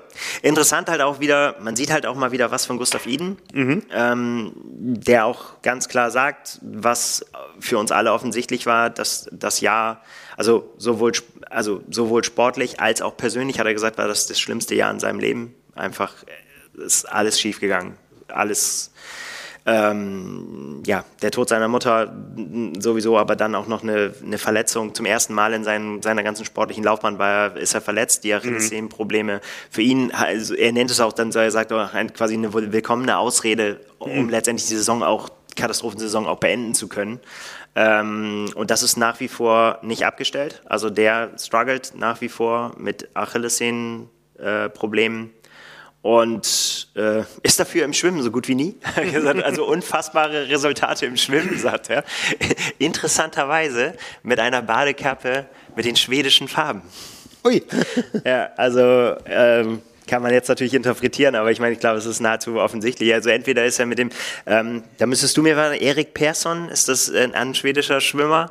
Also steht auf zumindest auf Persson, der, also Persson ja. steht auf jeden Fall auf der Kappe ähm, und äh, die, die er da trägt im Video und das macht er ja nicht äh, zufällig. Nein. Ja, so nach dem Motto so, ja, ich hatte gerade keine oder so. Also, also wie, wie, mit seiner Taiwan-Kappe. Ne? Ja, keine also, habe ich mir die von der Straße mitgenommen. Ja, genau. Also wie auch immer er zu, dir, zu der Mütze gekommen ist, die trägt dann natürlich äh, quasi aus, also das lege ich ihm jetzt so in Mund aus Protest gegen den norwegischen Verband, der ihn ja, äh, ja, ihm das Leben schwerer gemacht hat, als er sich das gewünscht hat, sagen wir mal so, mhm. im, äh, im vergangenen Jahr. Und äh, das ist natürlich schon wieder auch schon wieder so ein Statement. Ne? Überleg mal, was das in Deutschland für ein Skandal wäre. Wenn jetzt da, äh, ne? Keine Ahnung, es gibt Beef im, im Dings und es ist einfach jemand, der, der, der einfach dann mit einer anderen Kappe an den Start geht. Aber haben wir alles gehabt. Ne? Dirk Bockel hat nicht so funktioniert in Deutschland. Auf einmal war er für Luxemburg und hat das Rennen lange, lange angeführt bei Olympia in Ja, aber, aber Gustav Ihn äh, startet ja noch nicht für Schweden. Weit ist es ja noch nicht. Nee. Ja, also das ist, das ist dann schon äh, auf jeden Fall interessant, ja. ähm, da zu sehen. Ja, puh, wird man mal sehen. Ne? Jonas Schomburg dem wurde gesagt, du hast Türkei. in Deutschland keine Chance, hier zu Olympia zu kommen. Der ist auf einmal Türke geworden. Ja, also ja? Ich, äh, äh da habe ich äh, Jonas Schomburg zum ersten Mal gesehen, hier bei den äh, Tri Islands, als er aus dem Wasser ja, ja, äh, kam. Da ist er noch für die Türkei gestartet. Ja, ja, ja, stimmt. Das hat er mal gewonnen. Ja. Ähm, da hat er, da hat er eine Hawaii-Reise gewonnen. Vielleicht sehen wir den irgendwann da. ich glaube, das Ticket ist inzwischen verfallen. Ja, aber ja. warum nicht? Mhm. Also, das ist ein starker, starker Radfahrer. Ja, ja. Inzwischen ist er wieder für Deutschland typ. unterwegs, ist ja auch in äh, Tokio gestartet für Deutschland. Und ähm, ja, ist eben auch auf dem Weg, wenn er sich nicht einholen lässt, von Lasse Priester da auf dem Weg nach Paris. Ja, ähm, ja, um das mit Gustav Ihnen nochmal mhm. abzustellen, also da bin ich gespannt, wie da die Reise weitergeht. Ähm, offen, würde ich sagen. Ne? Also was, was er jetzt wirklich machen will. Also erstmal muss er natürlich erstmal gesund werden mhm. ähm, und dann zu alter, alter Form wieder aufsteigen. Ja. Ich, ja, so ein bisschen, als ich dann gesehen habe, irgendwie, das habe ich zwischendrin schon gedacht, und jetzt sieht man es auch noch im Video, er hatte seinen Motorradführerschein gemacht, hat sich eine, eine Kawasaki Ninja äh, rausgelassen. Und äh, habe ich auch gedacht, so junge, junger Mensch mit, äh, mit schwierigen persönlichen äh, und, und beruflichen Situationen gerade fährt auf einem auf einer Racemaschine als als Anfänger, das ist das, was du als Elternteil nicht unbedingt sehen willst. So, da, da habe ich auch gedacht, so oh Gott, ey, jetzt ja. Rennmotorrad. Na gut, okay. Ähm, da kann man nur hoffen, dass da die Vernunft überwiegt. Ja. Apropos große Show und tolle Videos, es ist ja die Zeit des Rollenfutters. Ne? Draußen minus 9 Grad waren es heute Morgen hier in Hamburg. Wie gesagt, Respekt davor, dass du schon gelaufen bist. Ja, es war mehr Eiskating, muss man ganz ehrlich sagen, an der Elbe. Es war schon, ich habe das unterschätzt, sagen wir mal so, wie glatt das war. Es war auch einmal war es ganz kurz davor, ging es bergab. Äh, und da war eher so war nicht jugendfrei, mein Kommentar dazu, sagen wir mal so. Es ist ein bisschen geschlittert. Ich habe ja. nämlich dann so, ja, kleiner Tipp, wenn euch das passiert, bei allem, beim Radfahren oder so, keine hektischen Bewegungen machen, ausschlittern und versuchen, an den Straßenrand zu bleiben. ja. Das habe ich, ge hab ich gemacht, ist mir einigermaßen gelungen. Ja, auch äh, schade, dass es davon kein spektakuläres Video gibt. Aber wie gesagt, es ist die Zeit des Rollenfutters. Ironman hat einen rausgelassen. Ähm, wir sind jetzt sehr verwöhnt hier in Deutschland, weil ähm, der, das öffentlich-rechtliche öffentlich-rechtliche, in Federführung meistens vom Hessischen Rundfunk, ähm, Hawaii Live überträgt, das gibt es ja nur hier. Es gibt es in Amerika dann inzwischen natürlich auch im Livestream, aber ähm, früher war es immer ein großer Fernsehkanal, der die große Show gemacht hat, kurz vor Weihnachten. Und Ironman hat jetzt ähm, natürlich die Herausforderung gehabt, wir haben zwei Weltmeisterschaften und sie haben aus beiden Weltmeisterschaften einen Film gemacht der geht entsprechend lange. Der hat, glaube ich, eine Laufzeit von zwei Stunden 50 yeah. ungefähr. Ja, also gute Spielfilmlänge, ähm, gute Rollentrainingslänge. Und wollte ich einen sagen so. ähm, auf, auf Outside Plus gibt es den ähm, in voller Länge auf YouTube als Fünfteiler. Ich habe bisher nur den ersten Teil gesehen, auch aus eigenem Interesse. Ich spiele ja selber mit. Ja. Ne? Ähm, ich durfte ja, ich bin geladen worden ins Studio von Ironman sowohl in Nizza als auch auf Hawaii ähm, als äh, ja, der, der Europa-Experte. Die deutsche Stimme oder ja, Europa-Experte, ja, kann man schon so sagen. Die, die anderen Kollegen sind, äh, genau. sind Amerikaner. Ja. ja, also so in einer oder Reihe Kanada. und das, das ehrt mich natürlich mit Kevin McKinnon, äh, der ja auch lange für Ironman gearbeitet hat, der äh, das Rennen auch gemacht hat, mehrfach als Profi früher, mit dem wir auch viel zusammenarbeiten. Wir, wir, wir beide waren im Podcast bei ihm sogar ja, auf Hawaii. Ja, ja stimmt. Und ähm, und Bob Babbitt, ja, und wir orakeln da so ein bisschen über Ironman. Es ist nicht viel, was wir hier alle zu sagen haben, denn es geht größtenteils um die Sportler. Und da muss man sagen, diese ähm, Bilderwelten, die Ironman produziert, die waren ja immer schon exzellent. Wenn man jetzt gesehen hat, wen die alles aufgefahren haben und was die aufgefahren haben und welche Technik, um dieses Rennen zu oder diese beiden Rennen äh, in Szene zu setzen, das ist ganz großes Kino. Ähm, ja, in ne? Anführungszeichen, ne? ja, genau. Äh, äh, ja, ne? Ja. Ähm, es ist natürlich etwas, was von Ironman kommt und Ironman dienen soll. Ja, da sind natürlich dann auch immer mal wieder die ähm, Sponsoren-Banner zu sehen. Ja? Es gibt natürlich auch Werbeeinblendungen und so. Es ist eine Produktion eines Veranstalters zum Selbstzweck, ja, ne? über ein eigenes Produkt. Ja. Ne? dementsprechend äh, braucht man da, glaube ich, nicht groß was erwarten, dass man da allzu kritisch mit manchen Themen umgeht. Aber um Lust zu machen auf den Sport, ist das ja, tolle Show, großes Kino. Absolut. Ich habe, äh, genau, ich will mich auch noch äh, davon Stück für Stück äh, begeistern lassen, aber ich habe auch die, äh, die erste Folge gesehen jetzt und ich glaube, da kann man schon direkt sagen, das kann man auf jeden Fall weitergucken. Das ist äh, wie du gerade gesagt hast, genau das Richtige jetzt. Und ich habe gedacht, so, Mensch, so die Bilder von Nizza dann an, losgingen und so, da habe ich gesagt, so, schon schön, kann man, kann man ja, noch ja. Mal, können wir noch mal hinfahren nach Nizza. Ja, ja, ja, ja. Und dabei ist mir auch aufgefallen, als dann die fantastischen Bilder der Altstadt kamen und so weiter, dass wir von Nizza wirklich überhaupt gar nichts gesehen haben, außer die Promenade und die Radstrecke irgendwie, die da rausführt aus Nizza. Da kennen wir uns aus. Ansonsten haben wir wirklich überhaupt nichts mitgekriegt von der Stadt. Das müssen wir dringend nachholen, denn äh, da müssen wir natürlich natürlich auch Experten werden, wie, wie das Leben da so tickt. Ganz genau, ganz genau. Und ich glaube, das zeigen auch diese Bilder, dass man eben jetzt zwei Weltmeisterschaftsorte hat, die WM-würdig sind. Ja, das haben wir auch so empfunden. WM ist eine, äh, Nizza ist eine würdige WM ähm, mit äh, ein paar Anlaufschwierigkeiten natürlich. Das, das haben wir gesehen und wir sind auch weiterhin sehr gespannt, wie das dieses Jahr laufen wird mit der Quali. Aber ich glaube schon, dass ähm, wir vor allen Dingen auch an der Spitze da wird es richtig abgehen. Ja, ähm, da, da wird es auch im Vorfeld richtig abgehen. Und so wie wir im letzten Jahr alle Männer gesehen haben übers Jahr in äh, Nizza im Training, werden wir jetzt auch die Frauen sehen, wenn sich es irgendwie einrichten lässt mit äh, dem engen Rennkalender, über den wir schon gesprochen haben. Aber das wird, ähm, ja, es ist eine neue Zeit im Triathlon, aber ähm, ich glaube, das ist auch ein Zweck dieses Films von Ironman aus, nochmal zu manifestieren, wir haben diese beiden Weltmeisterschaften jetzt und die sind beide großartig. Ja, klar. Also, das ist natürlich. Ähm, die, genau, wollen zeigen, wie großartig sie sind.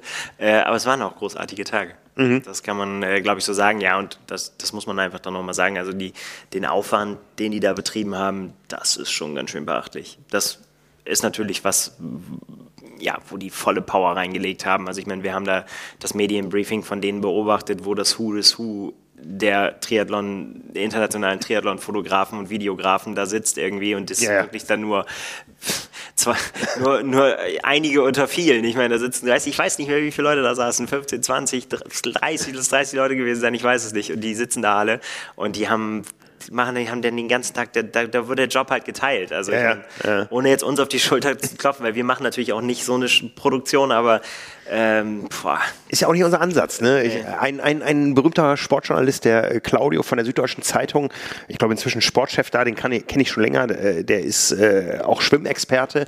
Wir haben uns oft an irgendwelchen Beckenrändern bei Schwimmmeisterschaften getroffen.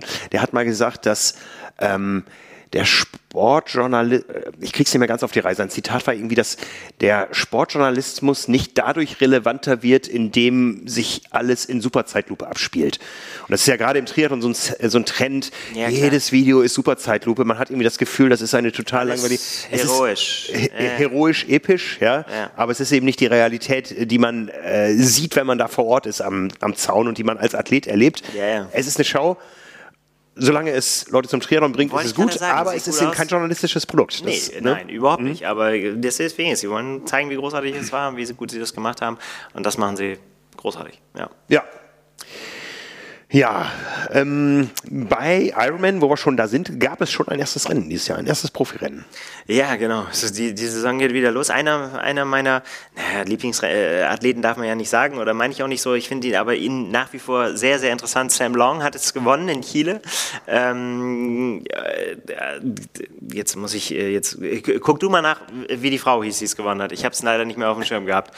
Ähm, ich bin aber an Sam Long hängen geblieben, weil der auch gerade nochmal so ein äh, Resümee gezogen hat seiner, äh, seiner Saison. Und der ist, finde ich, find, tatsächlich auch so ein bisschen aus dem Blickfeld geraten. Mhm. Und ich weiß nicht, ob das nicht vielleicht auch einer der, der, der Geheimfavoriten für nächstes Jahr wird, weil der nämlich auch gesagt hat, der hat ja zum Beispiel äh, die Quali für Kona äh, fürs Männerrennen dann eben äh, verpasst und der will nämlich eben den Fokus legen auf PTO und äh, auf 73-Serie. Mhm. Und, und da, da, ah, ich weiß nicht. Ähm, das könnte ein Kandidat äh, werden. Hat auf jeden Fall nochmal ein schönes Resümee gezogen, der ja auch in ganz an, einer ganz anderen Rolle ist. Ja äh, Vater auch geworden im, im, im Sommer und er hat gesagt, er musste äh, sehr, sehr viel lernen, ähm, wie hat er sich ausgedrückt, die, die unterschiedlichsten Hüte zu tragen. Ne? Er coacht sich nämlich auch selber mittlerweile, hat am Anfang ähm, den, den Coach von äh, Chelsea Sodaro gehabt und hat für sich gemerkt, es funktioniert überhaupt nicht für, für sich. Also hat äh, fand, ich, fand ich sehr interessant, wie er das, wie er das analysiert hat. Er hat gesagt, er, er geht da so ein bisschen so Startup-mäßig. Wenn, wenn man, wenn man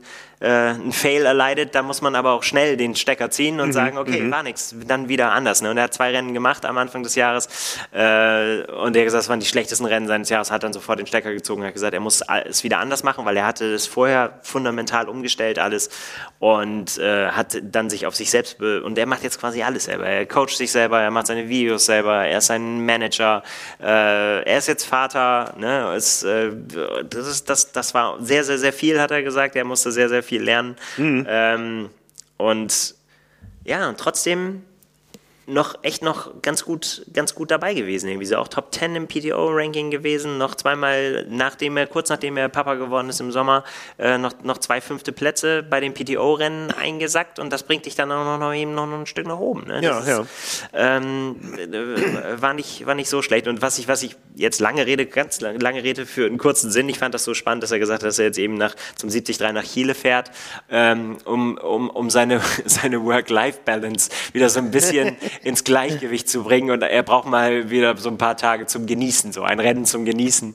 Ähm, ja, das hat er dann so genossen, dass er es dann da auch gewonnen hat und äh, aber auch trotzdem gesagt hat, trotzdem harte Arbeit. Also es ist nicht nur alles irgendwie so in die Kamera winken, das ist halt auch ein hartes Rennen. Mhm. Äh, aber ja, es ist mit einem, mit einem Sieg in die Saison gestartet. Und ich ja. glaube, ein Name, der wieder häufiger dann dieses Jahr nachdem es dann so in der zweiten Jahreshälfte so ein bisschen ruhiger geworden ist. Ja, Marta Sanchez hat das Ganze bei den Frauen gewonnen, Vielen aus Dank Spanien, dafür. genau. Ich glaube, nicht unterschlagen. Äh, jetzt musst du mir äh, auf die Sprünge helfen. Marta Sanchez vor Elisabeth Bravo aus Ecuador und Barbara Riveros aus Chile. Spricht man komplett Spanisch auf dem Podium oder ist da was Portugiesisches drin? Chile, was noch? Spanisch? Ecuador? Ja, Spanisch. Ja. so mit der Selbstbewusstsein trage ich jetzt mal vor. Ja. Okay.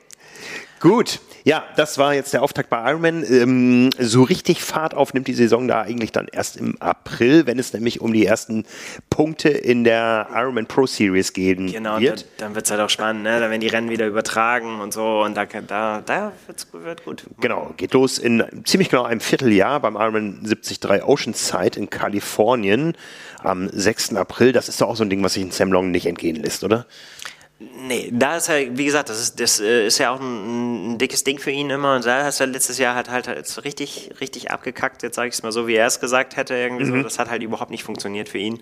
Ähm, ja, und das, die, das andere große Ding ist halt sowas wie für ihn St. George, das hat er ein Jahr gewonnen und so. Und da, da hat er gesagt, da, da fand er sich auch richtig gut. Mhm. Ja, Oceanside, das wird, also ist ja traditionell sozusagen, dass da die, die, die Spezialisten, Mitteldistanz-Spezialisten und vor allen Dingen auch eben da eine riesen amerikanische Startliste immer ist. Also die hat so viele Seiten, wenn man die anguckt bei, bei Ironman, das ist immer, da ist alles, was eine Lizenz hat ja, ja. in den USA ist da am Start. Ja, ja. Reizt mich aber, äh, finde ich auch jedes Mal wieder reizvoll, da mit, der, mit dem Lauf am Meer und so, das ja. ist schon gut. Ja, ja. Ich.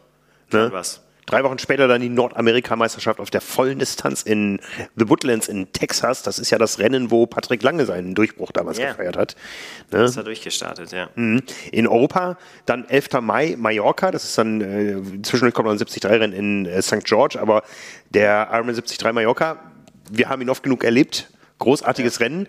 Jetzt wieder mit hohem Profigewicht. Das war ja zwischendurch auch mal ein äh, kein Profirennen. Yeah, war mal ein One-Age-Group-Rennen, genau. Jetzt mhm. wieder, äh, ja. Ja, ich meine, über Mallorca, da brauchen wir ja nicht viel reden. Nee. Das ist äh, auf jeden Fall eine Reise wert. Aber du hast jetzt auch St. George. Ich finde auch, ja, St. George, ich bin immer noch rückblickend auch immer noch äh, schwer begeistert mhm. von, von der ganzen Location da. Ja, ja. Ähm, in Deutschland ist dann am 2. Juni die Ironman-Europameisterschaft, diesmal für die Frauen in Hamburg. Da gab es schon einen öffentlichen Aufschrei, äh, gar nicht aus der Triathlon-Szene, sondern aus der Gastronomie-Szene die nämlich in den Hamburger Medien gesagt hat, ey, wir sind schon wieder außen vor, wir verlieren unseren Umsatz, weil die Radstrecke wieder am Deich lang geht. Diese umstrittene Radstrecke des letzten Jahres, ähm, ja, am Deich auf und ab. Da ist aber, glaube ich, das letzte Wort noch nicht gesprochen. Auf der Ironman-Seite heißt es nämlich, bitte beachtet, dass hier die Strecken aus 2023 dargestellt werden. Wir arbeiten kontinuierlich daran, das Erlebnis für unsere Athleten zu verbessern. Bleibt also auf dem Laufenden für unsere Strecken 2024. Da ist die Strecke aus 23 abgebildet, ja. wo wir wissen, dass die vom Erlebniswert okay, ja, hm, kann man sich drüber streiten, aber vom Sicherheitswert eben gefährlich war. Gerade bei der Konstellation, wie wir sie im letzten Jahr hatten, mit dem denkbar schlechtesten Ausgang. Und äh, darauf beziehen sich jetzt eben diese Gastronomen, die sagen, es geht schon wieder bei uns lang und wir müssen erstmal jetzt hier Stimmung gegen Triathlon machen. Ja, ähm. Das ist dann halt das Gegenteil von dem Rotansatz, den die Brownlees in Yorkshire äh, haben wollen.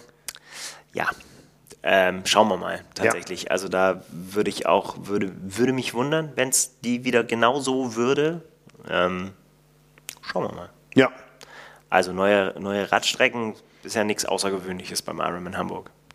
Haben wir schon die eine oder andere gesehen? Ja, ja, ich glaube, äh, ich glaube, es gab viele eine und eine andere, die es jetzt zweimal gab. Ansonsten, wir haben schon mit einmal Kölbrandbrücke, zweimal Kölbrandbrücke, glaube ich. Also es, es gab schon vieles. Ähm, letztes Jahr eben auch mit einer, mit einer haarigen Innenstadtrunde. Erst da die Ripperbahn raus. Ähm, ja, ähm, oder am, am, Hafen da raus auf die Elbchaussee wir, wir wissen auch noch nicht mehr. Wir werden da jetzt mal das Gespräch suchen und gucken, wie das dieses Jahr hier ablaufen wird. Aber wie gesagt, da geht es rund hier in unserer Heimatstadt und da werden sicher auch wieder welche von uns am Start sein. Da, das ist ja schon so verkündet, sagen wir genau. mal so. Also da wird schon, ja, also genau, ich bin's nicht. Du bist es auch nicht, glaube ich. Oder, no, zuckst, ich oder bin, zuckst du noch? Oh, ich, bin, ich bin so wenig im Training. Ja. Ich meine, ihr habt schon gehört im Hintergrund, ich huste gelegentlich. Ich habe Corona gehabt über Weihnachten. Äh, perfektes Timing, ja, irgendwie ganze Familie und äh, bin Sonntagabend mal 30 Minuten, um eben diese Ironman-Doku zu sehen und zu gucken. Entschuldigung, was sagt die Lunge dazu? Ähm, auf der Rolle gesessen im G1-Bereich. Ja, das war mein erster Sport seit dem 15. Dezember. Also da ist wirklich gerade gar, gar, gar nichts. Erst war die Zeit knapp, dann die Luft und ich muss jetzt erstmal ganz langsam wieder anfangen. Und dann gingen ihm die Ausreden aus. ja, ne, ich würde ja so gerne und sieht ja wirklich schön aus draußen, aber ähm, ja, ja, irgendwann, irgendwann wird es schon wieder losgehen, aber ich hadere gerade sehr. Ich war immerhin schon schwimmen. Wenn auch nur wenige Meter, aber ich war in der Nordsee dieses Jahr. Autsch, ja, sehr geil.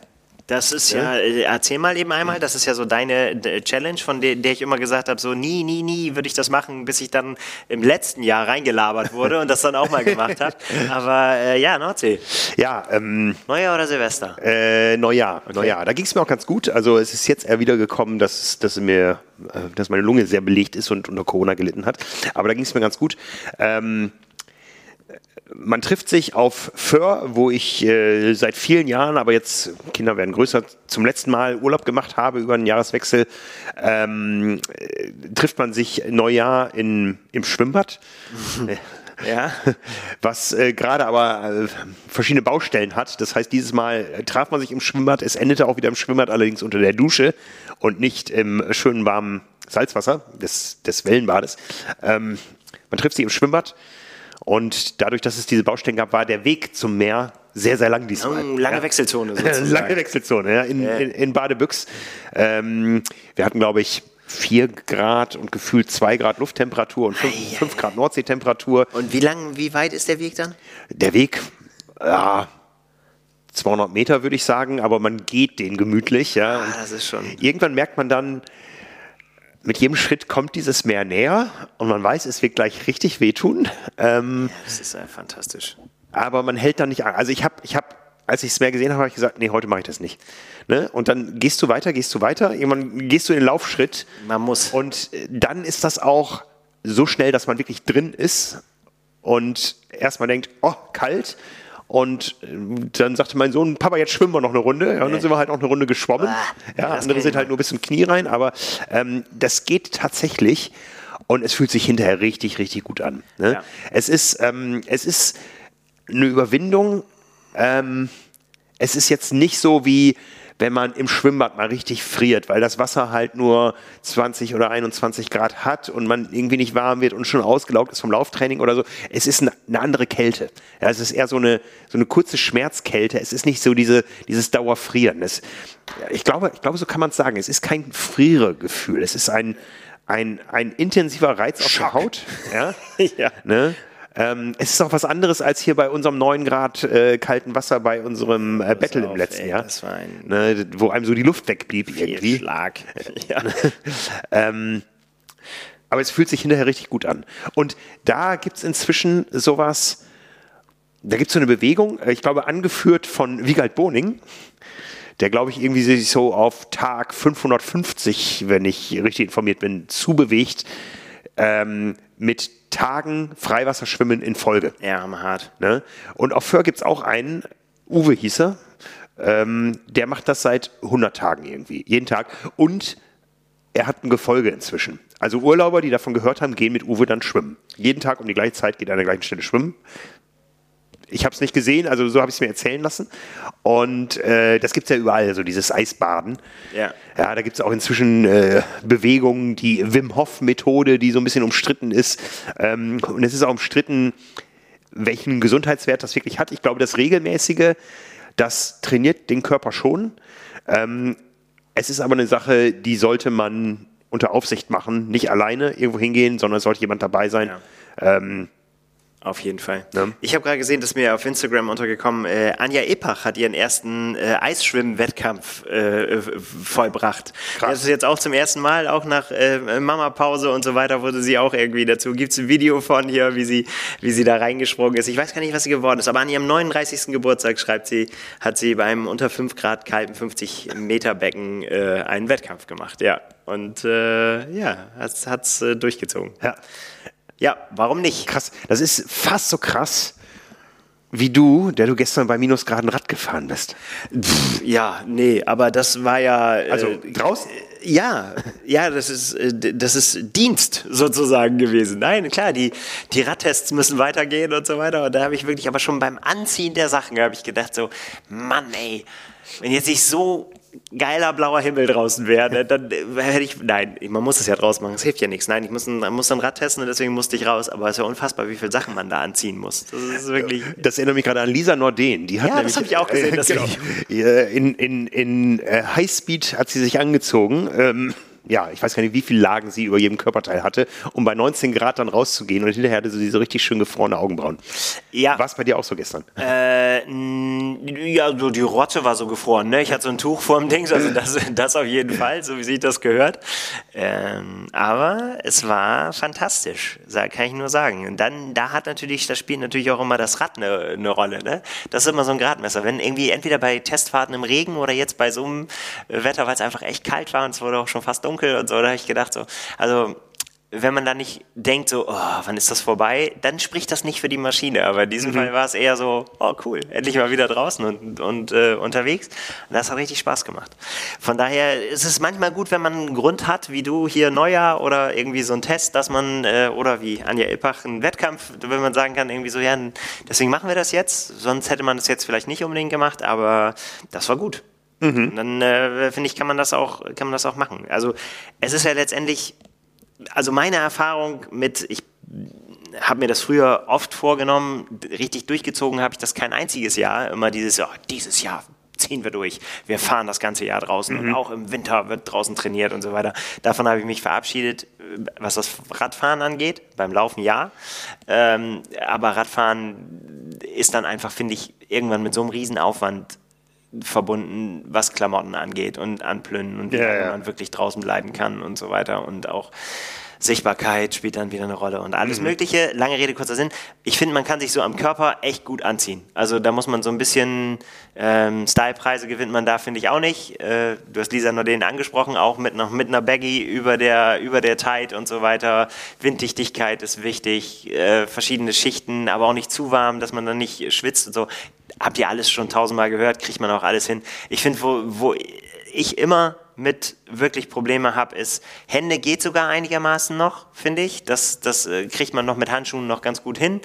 Äh, aber Füße, also klar, es gibt gute Überschuhe, die kann man, aber irgendwann ist auch da, irgend- ist dann Feierabend, finde ich. Und dann irgendwie nur mehr äh, irgend so Bikepacking-mäßige Sibirien-Boots da anzuziehen, damit ich es irgendwie schaffen kann, draußen zu trainieren, dann würde ich eher sagen, ja, dann trainiere ich vielleicht gerade nicht draußen. Aber Hut ab für alle, die das durchziehen, die, die, das, die das machen, im Winter durchziehen. Ich bin da zufrieden mit meinen kleinen kurzen Trainingsrunden. das hat mir auf jeden Fall großen Spaß gemacht. Ja, und ihr da draußen habt auch was davon, denn es gibt kompetente Radtests. Ja, das, das sage ich mal so, so selbstbewusst.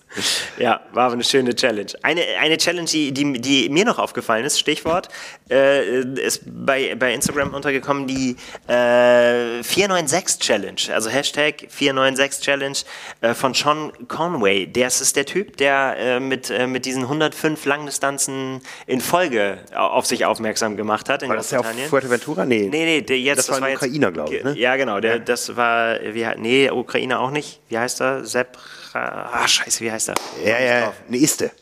Ja, ich glaube Eine schon. Iste, glaube ich, war es, ne? Ratasek? So ähnlich. Ja, ja, irgendwie so. Sorry, dass ich den Ja. Namen gerade nicht habe, weil das war natürlich auch unfassbare Leistung. Aber der, ähm, ja, es gab jetzt im letzten Jahr eben diesen neuen Re äh, Rekord in Großbritannien von Sean Conway aufgestellt, 105 Langdistanzen am Stück. Unfassbar. Mhm. Äh, und der macht jetzt im Januar diese schöne Challenge, wo ich mir schon viel Gedanken, bin mal gespannt, was du sagst. Und zwar äh, eben, wie gesagt, diese 496 Challenge. Und die funktioniert so, äh, man nimmt sich eben diesen ganzen Monat und man läuft am ersten des Monats einen Kilometer, am zweiten zwei Kilometer, am dritten drei Kilometer. Ihr ahnt, auf was es hinausläuft. Ja. Man läuft halt am 31. Tag 31 Kilometer. Warum nimmt er nicht einen Februar in einem Nichtschaltjahr? Ja, ja. Kann jeder. Ja, du Fuchs, du. Weil das ja nicht dann über die 30 gehen würde. Ja. Ähm, ja, und das macht er jetzt gerade. Ist halt logischerweise heute, wenn man den äh, hier am 9. hört, ist er heute bei 9 Kilometern, also noch alles easy. Ja. Äh, aber irgendwann wird das ganz schön knusprig. Und dann erklärt sich dann nämlich auch der Name der Challenge. Da hat man nämlich, wenn man das äh, vorbildlich gemacht hat, 496 Kilometer gelaufen dann in dem Monat. Am Krass. Ende. Ja, ich meine höchsten Kilometerumfänge, ich bin ein paar Mal über 200 gekommen, das hat auch gereicht. ja, kann ich nicht, kann ich nicht, soll ich sagen, noch nicht mit dienen. Ähm, aber es ist, äh, aber gerade jetzt so am Anfang des Jahres und vor allen Dingen mit, also eben diese Pausen nicht zu machen und vor allen Dingen hinten raus wird es dann, glaube ich, Ja, ja, echt, ja. echt eklig so. Aber vielleicht Ja. auch cool. Habe ich gedacht, so kam ein Tick zu spät, um das mitzumachen. Ich kann es aber wirklich überhaupt nicht einschätzen. Mhm. Also wie hart das dann am Ende äh, wirklich wird, weil da hast du ja wirklich dann, ja, ja, die, die Läufe, die über 20 sind, weiß ja jeder. So bis 20 kann man irgendwie so. ja, ja, Aber wenn die dann so, ne, wenn du dann diese ganzen 20er, die dann immer mehr werden, noch. Ja, und dann auch keinen Ruhetag drin hast und dann lass mal einen scheiß Wettertag haben, wo du nicht wieder warm wirst nachher und so. Ne? Boah, ja, Respekt. Ne? Also ich glaube nicht komplett aus dieser Welt, ja. Also ich glaube, da, da gibt es Simon, der läuft auch seine 120 in der Woche, ne? Anders verteilt, ja. Ähm, aber sicher. Comrades gehen raus, er gewinnt ja auch gerade wieder Ja, ja. wild und äh, Ja. hat den, den 73-Weltmeister die Schranken gewiesen in Leipzig. Ja, Äh, weil- ja, ja, ja, ja. äh, ne, erster Simon Miller, ich glaube fünfter Nee, Rico erster Bogen. nicht, Äh, zwei- zweiter. zweiter Simon Miller und fünfter Rico Bogen. Ich habe es Ja. gesehen, ja, ja. Hm. Ja. Nicht, nicht schlecht. Ne? Ja, ähm, da zieht er also durch. Kann man da noch einsteigen mit Liegestützen? Ja, könnte Liegestützen? Äh, ja, genau. Ja, aber, ja, aber das, komm, Frank, das, äh, ja. Äh, ich weiß nicht, keine Ahnung. Also ich würde es momentan, glaube ich, hinten raus, glaube ich, nicht schaffen. Wäre, glaube ich, zu viel. Ja, wir steigen mal ein. Wir steigen mit Liegestütze ein und gucken mal, ob wir das schaffen. Ja. Ja, lacht ruhig an den Mikrofonen, ihr Monster und äh, Stabi, Jetzt. Jetzt, jetzt gleich hier, neun Stück. Äh, ja, ja, kriegen wir hin. Sind die Kabel lang genug? Die Kabel, sind die lang genug? Komm, ja, wir versuchen das mal. Okay. Also. Also, es war nicht geplant. Nee. Wir machen das jetzt. Ja. Gibst du Kommandos? Ähm, ja, warte mal. So. Äh, ja. Okay. Also, eins, zwei, Oh, mit langen Pausen. drei, vier, jawohl, fünf, sechs. Ihr da draußen macht auch mit, ja? Also, wo waren wir? Sieben, Warum machst du denn so lange Pausen? acht, jawohl, neun. Ja. Oh, ging doch. Ja, oh, also schon Schluss. Gott sei Dank. äh, ja. Kriegen wir hin? Kriegen wir hin. Nächste Woche 16. Oh ja, stimmt. Ne? Aber morgen erstmal 10.